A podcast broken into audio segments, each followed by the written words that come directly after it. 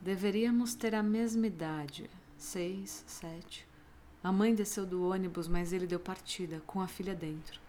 Os passageiros começaram a gritar: Pelo amor de Deus, motorista, pare esse ônibus. A garotinha chorava de medo. Eu chorava de medo. E a gente se parecia tanto que agora eu vejo que ela sou eu. A mãe desesperada correndo atrás do ônibus. Sou eu. Corro, bato, quebro os dedos querendo-me de volta. O ônibus não para. O ônibus nunca para.